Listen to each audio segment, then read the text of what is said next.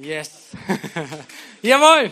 Sehr cool. Dann freue ich mich, dass ähm, ich, auch wenn es so warm ist, wir trotzdem Zeit nehmen können, auch ins Wort Gottes reinzugucken und mitzunehmen, auch ein, einen Impuls und Reden Gottes für heute. Und es war so die Woche über, dass mir ein Wort in Gedanken kam und sagte, okay, da über dieses Thema, über diesen Text heute mit zu predigen.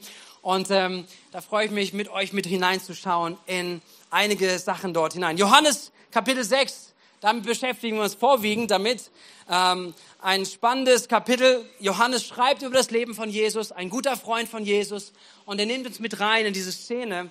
Und ich lese einmal Vers 28 und 29. Äh, und diese Verse lieben wir, denke ich. Das heißt es, da fragten sie ihn, also die, die um ihn herum waren, die Jünger und das Volk fragte Jesus, was für Dinge müssen wir denn tun, um Gottes Willen zu erfüllen. Und Jesus antwortete, Gottes Wille wird dadurch erfüllt, dass ihr an den glaubt, den er gesandt hat.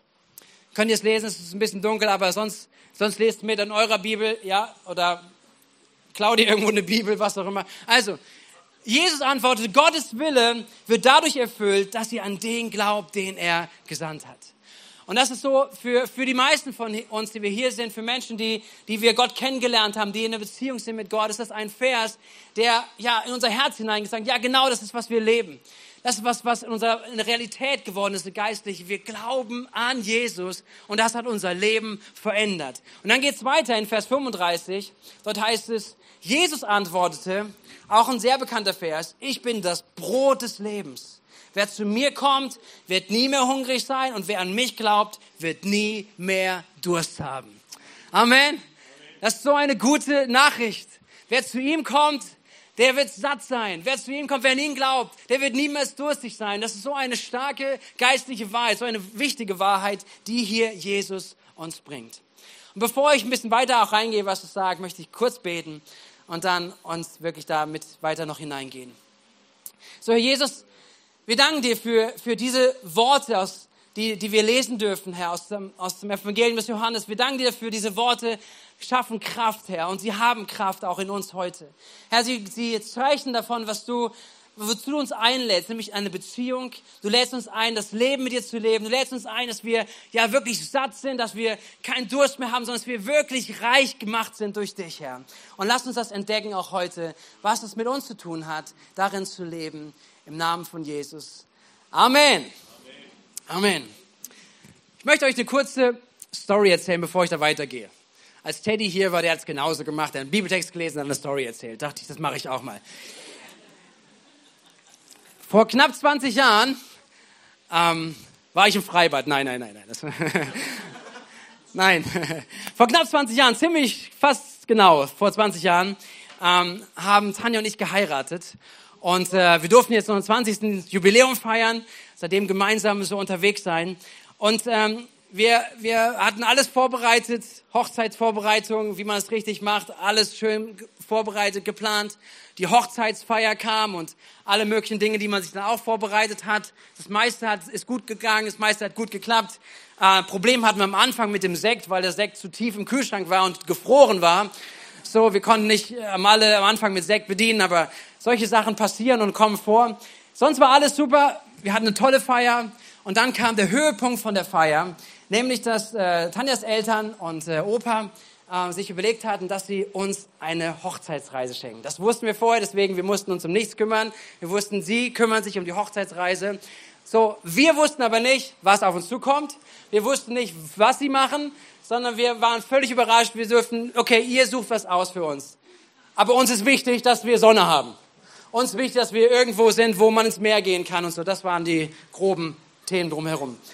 Ähm, und dann sind Tanjas Eltern und, äh, glaube ich, Eltern waren im Reisebüro, haben sich beraten lassen, was kann man denn für eine schöne Hochzeitsreise schenken. Und sie hatten sich dann eine super Sache ähm, rausgesucht und dann vorbereitet. Und dann war die ähm, am Abend, ähm, kurz vor Ende der Feier, wurde dann das Geschenk übergeben, dass die Eltern kamen und sagten, hey, wir haben jetzt das Hochzeitsgeschenk für euch. Und wir waren im Garten, total gespannt, was kommt jetzt. Und dann brachten sie das Hochzeitsgeschenk und sagten, wir haben zwei Wochen für euch und es geht in die Türkei. Puh, warm, Sonne, schön, super. Das eine ist, die erste Woche werdet ihr auf einem Schiff sein und die zweite Woche in einem Hotel. Und dieser Moment hat was ausgelöst. Auf jeden Fall in Tanja. Ich dachte, solange es ein Bett gibt, ist kein Problem. Tanja dachte, wir sind jetzt auf dem Schiff. Eine Woche irgendwo auf dem Schiff. Schiff. Mama, Papa, sie war da vor dem Reden. Was für ein Schiff? Also ist es jetzt eine AIDA, irgendwie was Großes, wo man wirklich anonym ist, wo man unter sich ist, wo es keinen auffällt, wenn man nicht beim Essen ist oder, oder was für ein Schiff wird es sein? Also es war ein ganz tolles Angebot. Die haben gesagt, das ist super, das, ist das Beste für eine Hochzeitsreise und so weiter. Und dann, aber ich will nicht auf ein Schiff. Hochzeitsreise auf ein Schiff. Und, und sie haben gesagt, doch, das ist ganz toll, das wird super und es wird schön. Und die haben gesagt, es wird wirklich toll. Und so haben wir es geschluckt und gesagt, okay, wir freuen uns trotzdem, wir fahren jetzt dann weg. Sind losgefahren am nächsten Tag, losgeflogen und kamen dann an den Hafen an, steigen aus dem klimatisierten Bus aus und du stehst einmal in 40 Grad warmer Luft und nichts bewegt sich. Okay, gut, jetzt gehen wir weiter. Wir gehen zum, zum Hafen und dort liegt dann auch ein gewisser Kahn. Ich glaube, mit uns waren 15 Leute, 20 Leute ungefähr, plus die Crew. Es gab Kajüten unter Deck ohne Klimaanlage. Solange du im Hafen bist, gehst du bitte nicht dort duschen oder auf Toilette, sondern du gehst an den Hafen und dort wird äh, alles Mögliche, was du brauchst, gemacht. So, so, und wir kamen da rein und dachten, nein, nein, nein. Eine ganze Woche jetzt hier Hochzeitsreise auf diesem, auf diesem Boot. Das geht nicht. Und bei Tanja ist wirklich alles losgegangen. Ich soll sagen, nein, ich bleib nicht hier. Wir können nicht hier bleiben. Das ist das falsche Boot das, das, das, irgendwas ist falsch gelaufen, das kann doch nicht wahr sein. Und dann haben wir gefragt, so den, den Kapitän, und wie, wie, wie, wie funktioniert das hier alles? Ja, also, ich bin ja Neuling, was Bootfahren betrifft. Ja. Im Badezimmer habe ich die Dusche nicht gefunden. Dann sind wir zum Kapitän gegangen, wir haben keine Dusche. Kapitän kam, doch, er nahm den Wasserhahn, zog ihn aus der Halterung und sagte, das ist die Dusche. Es war alles da, aber wir dachten, nein, wir können nicht hier eine ganze Woche bleiben. Es waren interessante Leute da, wirklich interessante Leute, ähm, die mit uns auf dem Boot wären. Und, und, und normalerweise sagt der Kapitän, also wenn man auch hier übernachtet und so weiter, wir haben ja keine Klimaanlage, die meisten schlafen eigentlich oben am Deck. Wir zu Hause angerufen, Schwiegermutter angerufen und so, das, das kann nicht sein, wir sind hier im falschen Boot. Und sie sagten, na geht er nicht wieder drauf, ihr seid auf dem falschen Boot und alles mögliche, aber es war das richtige Boot, was sie gebucht hatten. Und wir haben noch am Tag probiert zu sagen, wir bleiben nicht hier. Wir haben angerufen, um, umgebucht, wir konnten einen anderen Club am nächsten Tag abgeholt werden. Und wir waren so dankbar, als nach diesem einen Tag, wir sind eine Nacht dort geblieben, das ging bis zwei Uhr nachts, war oben Lärm auf dem Deck, wir haben unter Deck natürlich geschlafen. Und als zwei Uhr nachts war es langsam zu Ende und um fünf Uhr ging es los, dass wir das Deck geschrubbt hatten, genau über uns. Also es war wirklich, wo ich sagte, da will ich keine Woche bleiben. Und wir, wir sind wieder weggekommen von dort. Wir durften in einen tollen Club. Das war die beste, beste Hochzeitsreise ever, die wir haben können. Und auch die einzige, die wir hatten und haben. Aber, aber, aber so dieser Moment, von dem du, du hast so viel geplant, du freust dich auf den Moment auch der Hochzeitsreise, des Geschenks, was jetzt kommt. Und der erste Augenblick ist, alles, was du erdacht hast und erwartet hast, in einem Moment, nein. Nein, das kann jetzt nicht die nächste Woche sein. Das können nicht unsere Hochzeitsreise gewesen sein. Und so ist es ja ganz normal in unserem Leben irgendwo, dass wir mehr oder weniger große oder auch kleine Enttäuschungen in unserem Leben haben. Weil was war das? Es war eine gewisse Enttäuschung. Wir hatten eine gewisse Erwartung. Lass die Erwartung berechtigt sein. Und wir hatten eine berechtigte Erwartung, dass wir irgendwo im Hotel sind. Ja? Also, aber es war eine berechtigte Erwartung, aber jetzt kam eine Enttäuschung rein. Es ist etwas nicht so gewesen, wie wir es uns vorgestellt hatten, wie man sich ausgedacht hatte. Es kommt etwas hinein. Und das ist eine Realität, die wir alle erleben. Wir erleben sie auch mit Menschen. Wir, wir vertrauen uns Menschen an, wir bauen Beziehungen, wir, wir, wir vertrauen Menschen und Menschen können und werden uns immer wieder mal enttäuschen. Ja? Manche mit Absicht, manche haben schlechte Absichten mit dir, manche haben, manche haben Täuschungsmanöver wirklich vor, sie ziehen dich übers Ohr. Manche haben dich getäuscht. Manche enttäuschen, weil sie, weil sie einfach daneben liegen, weil Menschen fehlerhaft sind, weil wir fehlerhaft sind, dass wir einander enttäuschen. Und so Enttäuschung ist eine Realität in unserem Leben. Und Enttäuschung ist auch eine Realität, auch in unserem geistlichen Leben. Wie viele Gedanken haben wir über Gott, wie Gott sein müsste, was Gott tun müsste und wie Gott sich verhalten sollte? Und wir lernen vielleicht und hoffentlich früher als später, dass wir, dass wir nicht immer alles wissen sondern dass wir auch manchmal von Gott enttäuscht sind. Aber nicht, weil Gott enttäuscht, sondern weil wir eine Täuschung nachgelaufen sind. Seid ihr mit mir? Manchmal sind wir von Gott enttäuscht. Aber Gott ist niemand, der uns enttäuschen kann, der uns enttäuschen wird. Niemals wird Gott dich enttäuschen. Sein Wesen ist es, dass er treu ist, dass er gut ist, dass er niemals eine böse und schlechte Absicht hat. Niemals. Aber dennoch erleben wir Enttäuschung, weil eine Täuschung über Gott unserem Leben ist und die enttäuscht wird. Und deswegen wollen wir uns nochmal hineinschauen, weil wir haben gerade diese starken Verse gelesen am Anfang über das, was Jesus gesagt hat. Er ist das Brot und wer an ihn glaubt, der wird nie mehr hungern. Wer an ihn glaubt, wird niemals mehr dürsten. Und dann geht es einige Verse weiter. Johannes 6, Vers 60. Und dort heißt es, empört sagten viele seine Jünger, was er da redet, ist eine Zumutung. Wie kann man von jemandem verlangen, sich so etwas anzuhören? Sechs Verse weiter geht's folgendes. Von da an zogen sich viele seiner Jünger von ihm zurück und begleiteten ihn nicht mehr. Merkt ihr hier eine Spannung? Zwischen dem am Anfang, hey, da ist ein, eine, eine Verheißung, das sind Zusagen, die Gott hineingibt, die Jesus sagt. Und dann kommen wir dahin zum Ende. Sie haben das Gleiche gehört und wir sind vielleicht über Dinge begeistert, was wir gerade gelesen haben. Und am Ende kommt, Sie gingen nicht mehr mit ihm. Sie zogen sich von ihm zurück, weil er Dinge gesagt hat. Was ist die Story, um die es hier geht? Johannes 6 beginnt damit, dass Jesus ein Wunder vollbringt. Nämlich eine ganze Volksmenge ist zusammen und er lehrt sie und am Ende sagt er, wir müssen sie jetzt versorgen. Und ähm, das Geld reicht natürlich nicht und er sagt, wir brauchen noch kein Geld, wir brauchen nur das, was da ist. Fünf Brote, zwei Fische werden zu Jesus gebracht. Jesus dankt dafür und es wird ausgeteilt an die ganzen Leute. Das heißt, es 5000 Männer da waren, also plus Frauen, plus Kinder. Lass es mal gut 20.000 Leute gewesen sein. Fünf Brote, zwei Fische wird ausgeteilt und jeder wird satt. Jeder bekommt genug zu essen und sie merken plötzlich, da ist ein Wunder passiert. Das ist ja unglaublich, was hier passiert ist. Hey, da war von nichts aus, werden alle Menschen gesättigt und das ist so genial. Und sie sind begeistert von Jesus, weil er sie satt macht. Und sie, sie kommen zu ihm und Jesus sagt schon, oh, als nächstes machen sie mich jetzt zum König. Und Jesus zieht sich zurück, er geht ins Gebet, er sagt seinen Jüngern, geht schon mal über den See, fahrt mit dem Boot los, ich komme nach. Und das Volk bekommt es mit, die Jünger fahren weg, Jesus auf den Berg, am nächsten Morgen kommen alle wieder zusammen. Sie warten, dass Jesus jetzt vom Berg wieder runterkommt. Und der kommt nicht. Einige gehen vielleicht hoch und sagen, wo ist Jesus? Und dann stellen sie fest, Jesus ist nicht mehr da. Jesus ist nicht mehr auf dem Berg. Und sie kommen wieder runter und fragen sich, wo ist Jesus gelandet? Und dann kommen einige Schiffe vom anderen Ufer wieder zurück und sagen, hey, übrigens, Jesus ist drüben. Jesus auf der anderen Seite des Ufers. Er ist nicht mehr hier. Und das, was sie machen, okay, er war hier, es war kein Boot da. Wie ist er darüber gekommen? Und los geht's. Alle fahren mit dem Boot rüber ans andere Ufer, wiederum zu Jesus und zu sagen, Jesus, wie bist du hier hingekommen? Die Geschichte wird beschrieben. Jesus ging übers Wasser. Okay, normales Ding, oder? So, Jesus hatte kein anderes Verkehrsmittel da. Er lief übers Wasser, war auf der anderen Seite des Ufers und dort begegnet ihm jetzt wieder die Menschenmenge. Und sie sind begeistert von ihm. Er hatte Wunder getan. Er hat sie versorgt. Sie waren satt nach Hause gegangen. Und jetzt auch nochmal so, hey, er geht übers Wasser. Was ist das für eine coole Story? Und dann kommt, kommen sie zu Jesus. Und Jesus spricht mit ihnen. Und er spricht über inneres Motiv. Er spricht über ihre Erwartungen. Er spricht über ihre Gedanken, die sie jetzt haben über Gott. Und er sagt ihnen Folgendes in Vers 26. Jesus sagte, ich will euch sagen, warum ihr mich sucht. Also sie waren jetzt da, sie haben erlebt, er versorgt, er macht Wunder. Ich will euch sagen, warum ihr mich sucht. Ihr sucht mich nur, weil ihr von den Broten gegessen habt und satt geworden seid.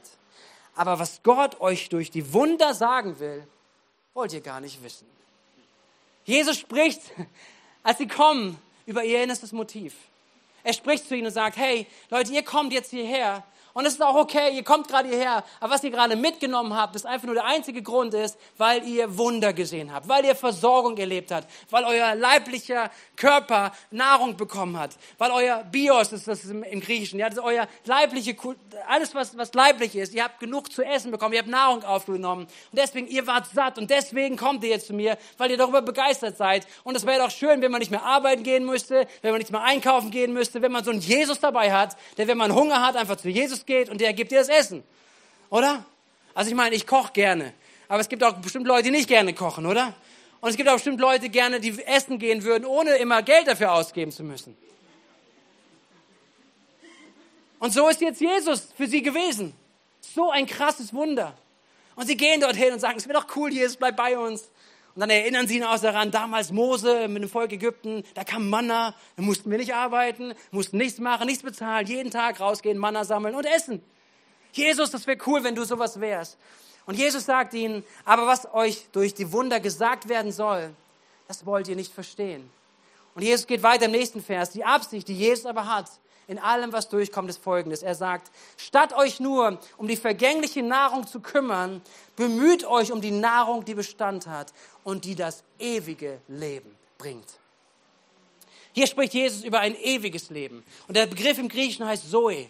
Das ist das Leben, was nicht nur das Leben ist, das körperliche Leben, sondern das geistliche, das lebendige Leben, das ewige Leben. Das, was, was Gott, was jeder Mensch in sich trägt. Aber die Frage ist, lebst du dieses ewige Leben? Ist es real? Ist es in deinem Leben äh, aktiviert? Ist das Leben wirklich mit Gott da oder ist es nicht da? Aber er sagt hier, du kannst ewiges Leben bekommen. Darum sollt ihr euch bemühen. Das ewige Leben. Leben, was für immer gestillt wird. Also ein geistlicher Hunger, den wir alle in uns tragen und tragen. Und Jesus sagt, dieser soll gestillt werden. Eine Sattheit, die über das natürliche Hunger und Durstempfinden hinausgeht. Eine Sattheit. Und das sagt er, darum bemüht euch viel mehr. Und dann lehrt Jesus sie. Wie sagt ihnen, wie das geht? Das sind die Verse, die wir gelesen haben. Wie, wie kann man das denn bekommen? Wie kann man dieses Leben bekommen? Und er sagt ihnen, ihr glaubt an mich. Und er geht noch weiter, er lehrt sie, und das ist ziemlich krass, wenn man das so liest, ihr müsst mein Fleisch essen und mein Blut trinken. Weißt du, wenn du es mal liest, beim nächsten Mal denkst du, oh, was ist denn hier los? Was ist mit Jesus hier, ja?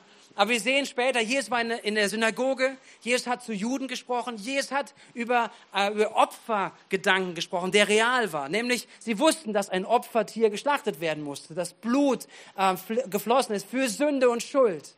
Und auch, dass sie später vom Opfertier selber etwas mit nach Hause genommen haben oder gegessen haben. Beim Passamal haben die Familien zusammen gegessen, das, was sie geopfert haben. Also das Bild war da, aber jetzt sagt Jesus, ihr müsst mich essen und mein Blut trinken. Und ich glaube schon, dass die ganz schön provoziert waren. und sagen, wie jetzt? Kannibalismus?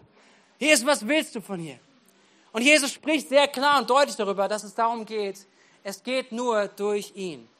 Es geht nur durch Jesus. Es geht nur durch das Opfer, was er vollbringen wird am Kreuz von Golgatha. Das ist der Zugang zu ewigem Leben. Das ist, wo er uns satt machen möchte. Das, wo wir keinen Durst mehr haben, keinen Mangel mehr haben. Dass wir ewiges Leben bekommen durch das, was Jesus für dich und für mich, für jeden Menschen getan hat. Und darüber spricht er. Und das bringt ein Ärgernis hervor. Das bringt diesen Widerstand hervor. Warum denn nur plötzlich Jesus? Und dann sagen sie, ja, aber diesen Jesus, den kennen wir doch schon von klein auf der kommt doch nicht vom Himmel, der kommt doch von Josef. Sie glauben nicht, dass er der Messias ist. Sie glauben nicht, dass Jesus der Sohn Gottes ist. Und sie lehnen ihn ab. Und dann haben wir diese Reaktion, die wir gelesen haben. Wir lesen sie nochmal, als sie das alles gehört haben. Und Jesus sehr klar war, zu sagen, hey, ich bin das. Wenn ihr an mich glaubt, dann werdet ihr ewiges Leben haben. Dann antworten sie, empört sagten viele seine Jünger, Vers 60. Was er da redet, ist eine Zumutung. Wie kann man von jemandem verlangen, sich so etwas anzuhören? Und Jesus kriegt es mit. Vers 61. Jesus war sich bewusst, was die Jünger über seine Worte empört waren. Und als ein guter, geistlicher, seelsorgerlicher Mensch setzt er sich zu ihnen und sagt, ihr habt mich vielleicht falsch verstanden. Falls ich dazu scharf gewesen bin, dann, dann nehme ich das wieder zurück. Ich gucke mal, wie er das passend für euch macht. Oder? Was sagt Jesus als nächstes? Daran nehmt ihr schon Anstoß? fragt er sie, und was werdet ihr sagen, wenn ihr den Menschensohn in den Himmel zurückkehren seht, dorthin, wo er hergekommen ist? Der Geist ist es, der lebendig macht, das Fleisch ist dazu nicht fähig. Die Worte, die ich zu euch geredet habe, sind Geist und sind Leben. Aber es sind einige unter euch, die glauben nicht. So, Jesus hat nichts weggenommen von der Schärfe, von der Eindeutigkeit, von der Exklusivität, dass er der Weg, die Wahrheit und das Leben ist. Dass er das Brot des Lebens ist. Nichts davon weggenommen sondern gesagt, Leute, damit müsst ihr umgehen. Damit müsst ihr euch beschäftigen. Wollt ihr festhalten an Mose? Wollt ihr festhalten an dem Gebot, an dem Gesetz, was ihr, was ihr kennengelernt habt? Oder wollt ihr Gott annehmen, in dem Messias, wie er gesprochen hat, das Opfer, was er bringen wird? Wollt ihr das annehmen? Und etliche, heißt es, verließen ihn. Vers 66 heißt es, von da an zogen sich viele seiner Jünger von ihm zurück und begleiteten ihn nicht mehr. Sie waren enttäuscht. Sie waren enttäuscht.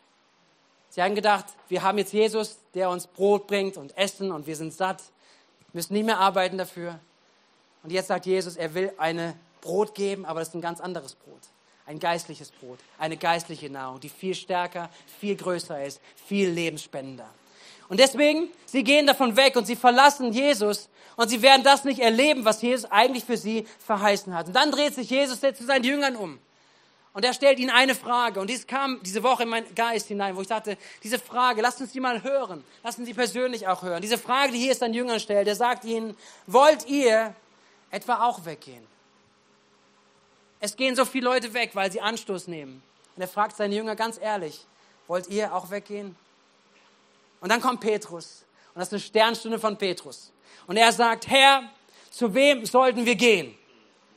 Du hast Worte, die zum ewigen Leben führen. Und wir glauben und haben erkannt, dass du der Heilige bist, den Gott gesandt hat. Haben Sie alles verstanden, was Jesus gerade gesagt hatte? Wahrscheinlich nicht.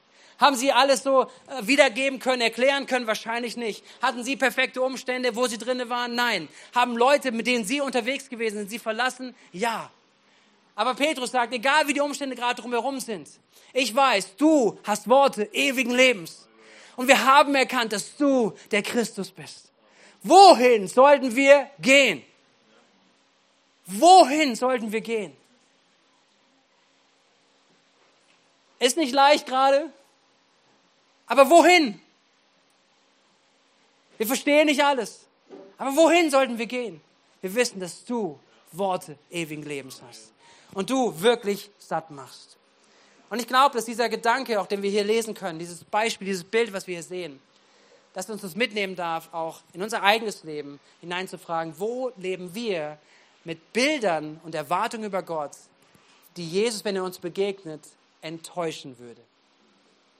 Ich glaube, dass Menschen hier sind, wir es immer wieder auch gesehen haben, auch in christlichen Gemeinden, dass Menschen vielleicht zum Glauben finden, Menschen anfangen mit Gott zu gehen und nach einem halben Jahr, dreiviertel Jahr, nach einem Jahr, vielleicht nach zehn Jahren irgendwann sagen, ich bin fertig mit dem Glauben.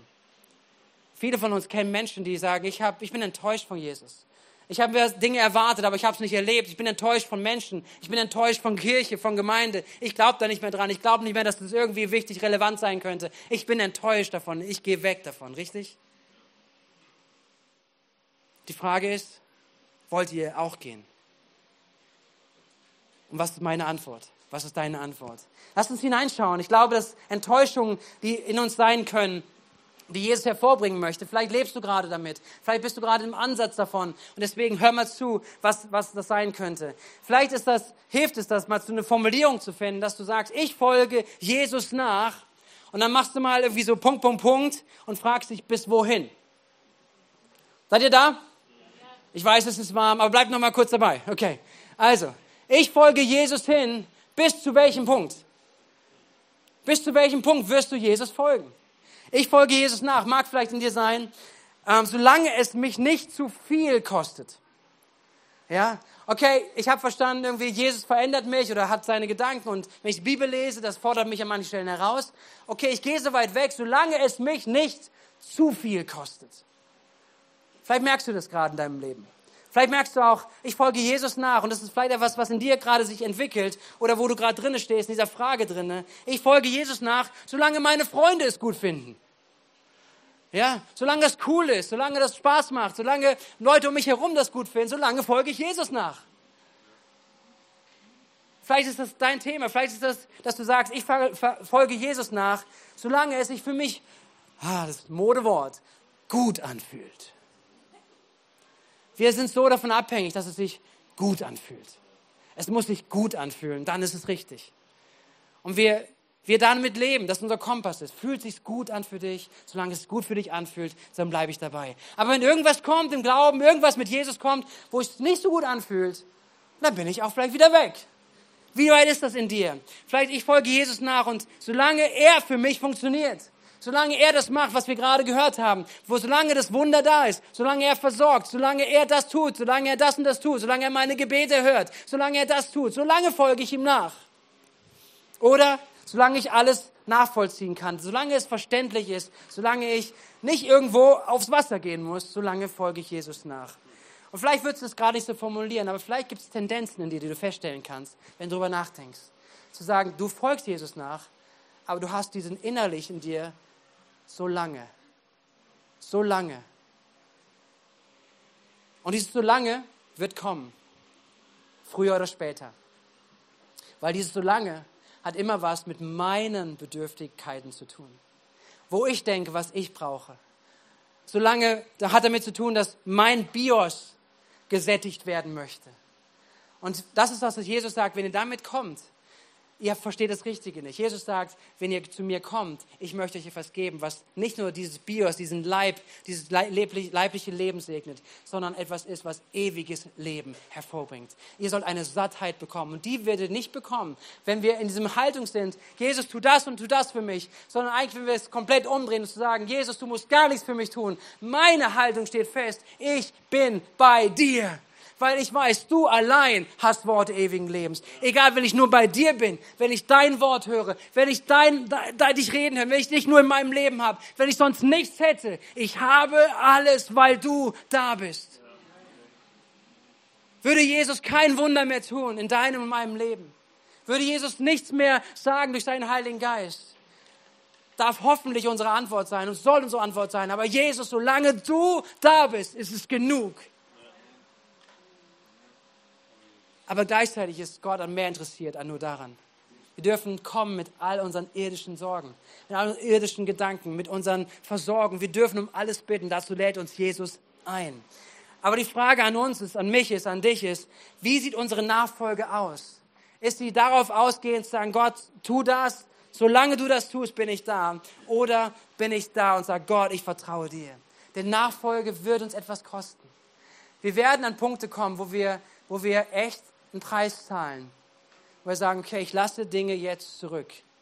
Ich mache einen Schnitt mit Dingen aus meinem alten Leben, weil mein altes Leben mich nicht zur Fülle geführt hat.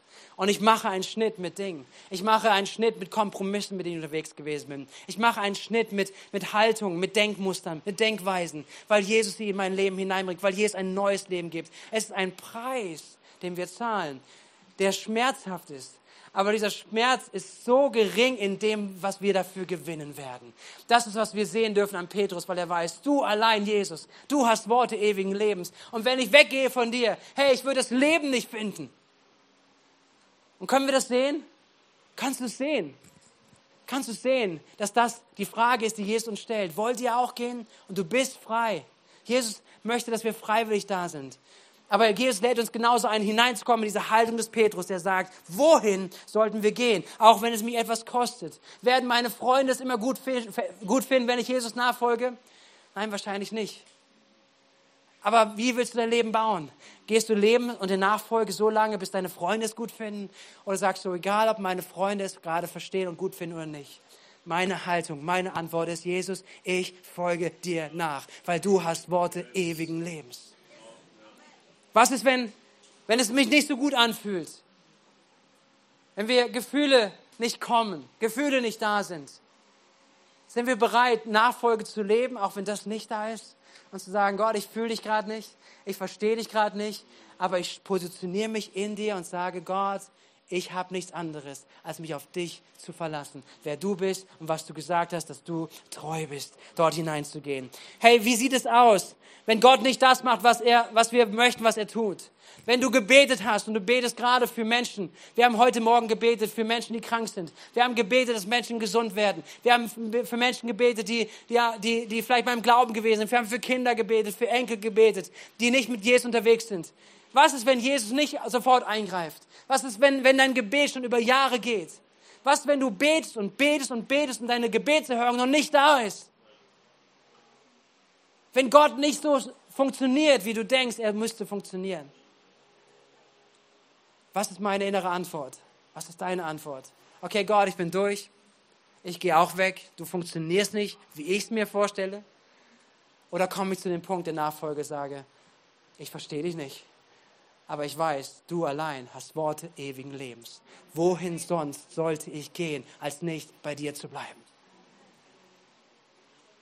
Nachfolge mit Enttäuschungen, Enttäuschungen, die da sein können, die Enttäuschungen, die kommen werden. Und wichtig ist, dass sie enttäuscht werden. Wenn du dein Leben auf Gefühle baust, wenn du Glaubensleben auf deine Freunde baust, wenn du dein Glaubensleben darauf baust, dass immer alles funktioniert, wie du es dir vorstellst, wenn du dein Glaubensleben darauf baust, dass, dass du alles auch mit deinem Rational verstehen, verständlich machen kannst, dann wirst du an den Punkt kommen, wo du sagst, okay, ich gehe.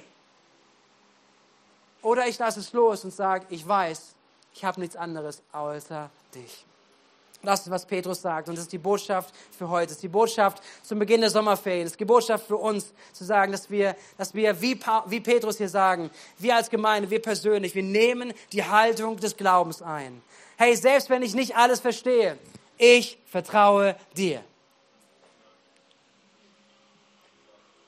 Selbst wenn ich nicht alles verstehe, wollen wir gemeinsam sagen, ich vertraue dir. Selbst wenn ich nicht alles gut finde, ich vertraue dir. Selbst wenn mich Menschen auslachen, ich vertraue dir. Selbst wenn Gott nicht so handelt, wie ich es will, ich vertraue dir. Das ist Glauben, das ist Nachfolge, das ist auch diese Spannung, die wir haben. Zu beten, zu sehen, wie Gott Wunder tut, zu beten und zu sehen, dass Gott noch kein Wunder tut, zu beten und zu sehen, dass Menschen auch im Glauben sterben. Und dennoch zu sagen, Gott, du bist genug. Dein Wort ist alles, was ich brauche. Ich lasse das Team ein, dass du schon nach vorne kommt. Wir, wir gehen gleich in ein Bekenntnis, wo ich uns wirklich hinein, hinein einladen möchte, gemeinsam nachher auch zu singen, Christus ist mein Halt. Du bist genug.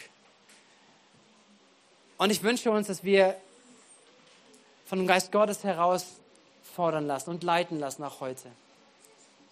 Vielleicht bist du gerade hier und du bist mitten in diesem Kampf irgendwo, mitten in diesem Szene, wo du sagst, ich habe ganz viel von Jesus gehört, ich lese Bibel oder ich habe Predigt gehört und ich, ich höre von ihm, aber ich bin eigentlich auf dem Weg zu sagen, ich gehe weg. Ich, es macht keinen Sinn. Es ist für mich zu exklusiv, dass er der Weg, die Wahrheit. Moment mal, müssen wir nicht ein bisschen toleranter sein? Können wir nicht auch ein paar Sachen mehr mit annehmen und so?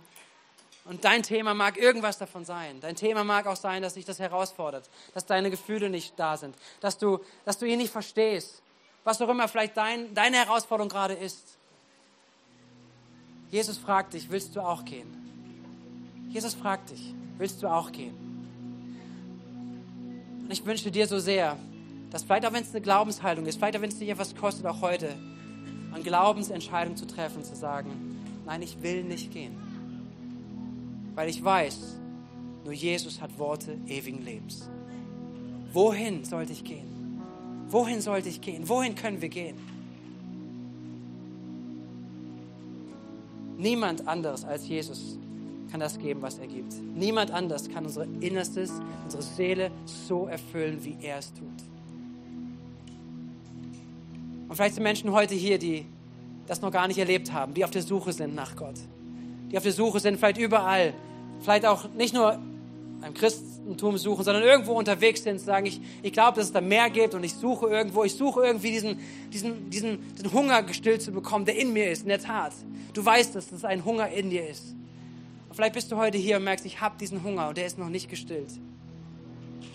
Und du hörst jetzt von Jesus. Und ich möchte jetzt nochmal sagen, diese Einladung von Jesus, die ist real. Wenn du Jesus in deinem Leben annimmst und sagst, Jesus, ich mache dich zum Herrn und König meines Lebens.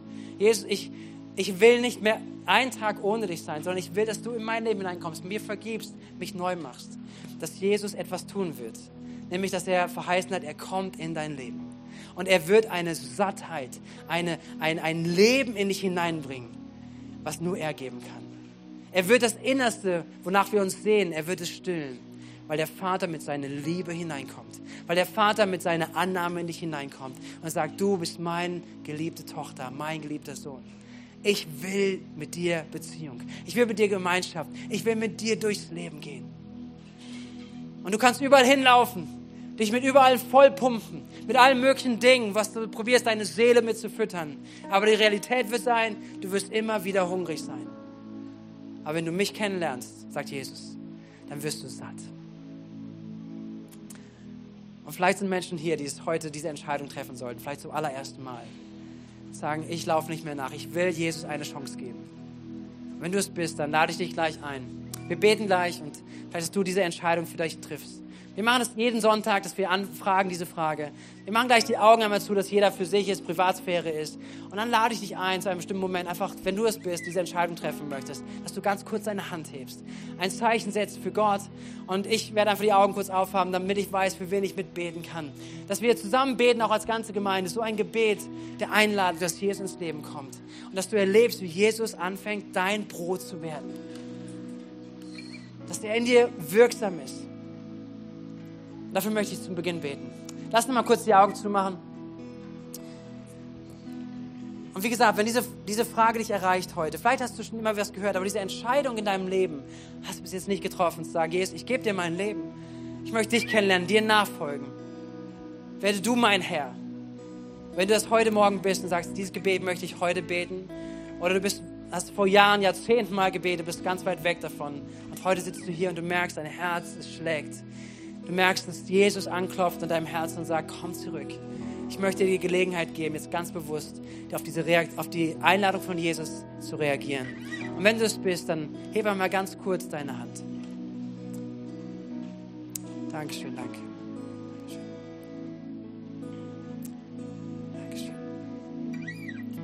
Hier sind heute Menschen da, die genau das ausdrücken möchten kommt als Gemeinde. Wir, wir beten gemeinsam ein Gebet. Ich bete es vor und wir beten es als Gemeinde mit Ihnen zusammen.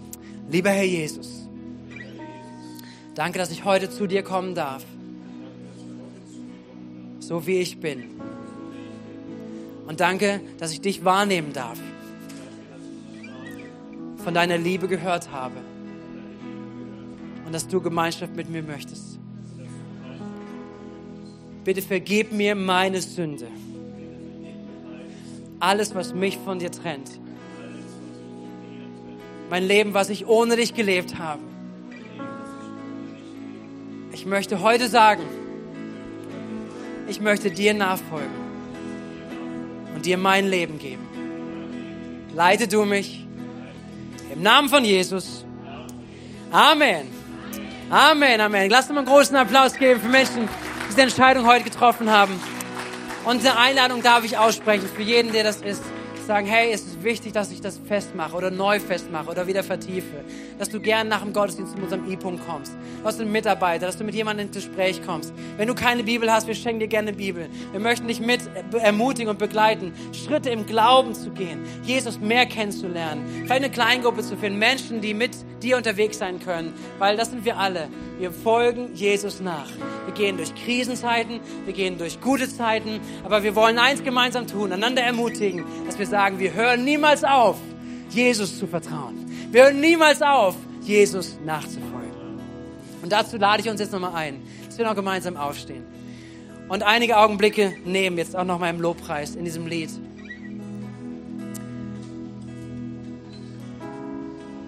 Und vielleicht hast du gemerkt, während ich gepredigt habe, dass du auch deine Erwartungen an falsche Motive gehängt hast oder an falschen Punkte gehängt hast an Jesus. Dir war wichtiger das, was Jesus tut für dich, als das, wer Jesus für dich sein soll. Vielleicht hast du gemerkt, dass die Rolle von Freunden so wichtig ist. Vielleicht hast du gemerkt, dass es so wichtig ist, dass Gefühle stimmen. Vielleicht merkst du, dass, dass du zurückweichst, wenn, wenn Gott dich herausfordert, wenn du herausgefordert bist, wenn sein Wort dich herausfordert. vielleicht hast du dann Stillstand. Vielleicht bist du auch zurückgegangen von der Beziehung mit Jesus.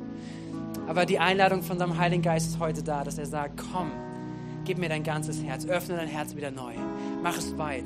Ich möchte mit dir unterwegs sein. Du vertrau mir. Meine Worte sind nur gut. Ich habe nur gute Absichten mit dir. Ich möchte, dass dein Leben aufblüht, dass dein Leben gewinnt. Amen. Das ist mit dem Gott, mit dem wir es zu tun haben. Und dass du dich aufmachst heute und sagst, Gott, ich gebe dir wieder neu mein Leben. Ich öffne mein Herz. Und da, wo ich zugemacht habe, da, wo Enttäuschung es überlagert haben, ich bringe dir Enttäuschung und ich lasse es zu, dass Gott anfängt, dein Innerstes zu heilen. Dass Gott anfängt, dein Innerstes neu zu machen. Und ich glaube, dass Gott heute Dinge tun möchte. Ich denke, dass wirklich Gott heute Dinge neu machen möchte. Und lass uns dieses Bewusste mal ausstrecken, in dieses nächste Lied hineinzugehen. Bete, werd aktiv, red mit Gott, bring ihn dein Innerstes, dein Herz und auch alles, was, was drin ist.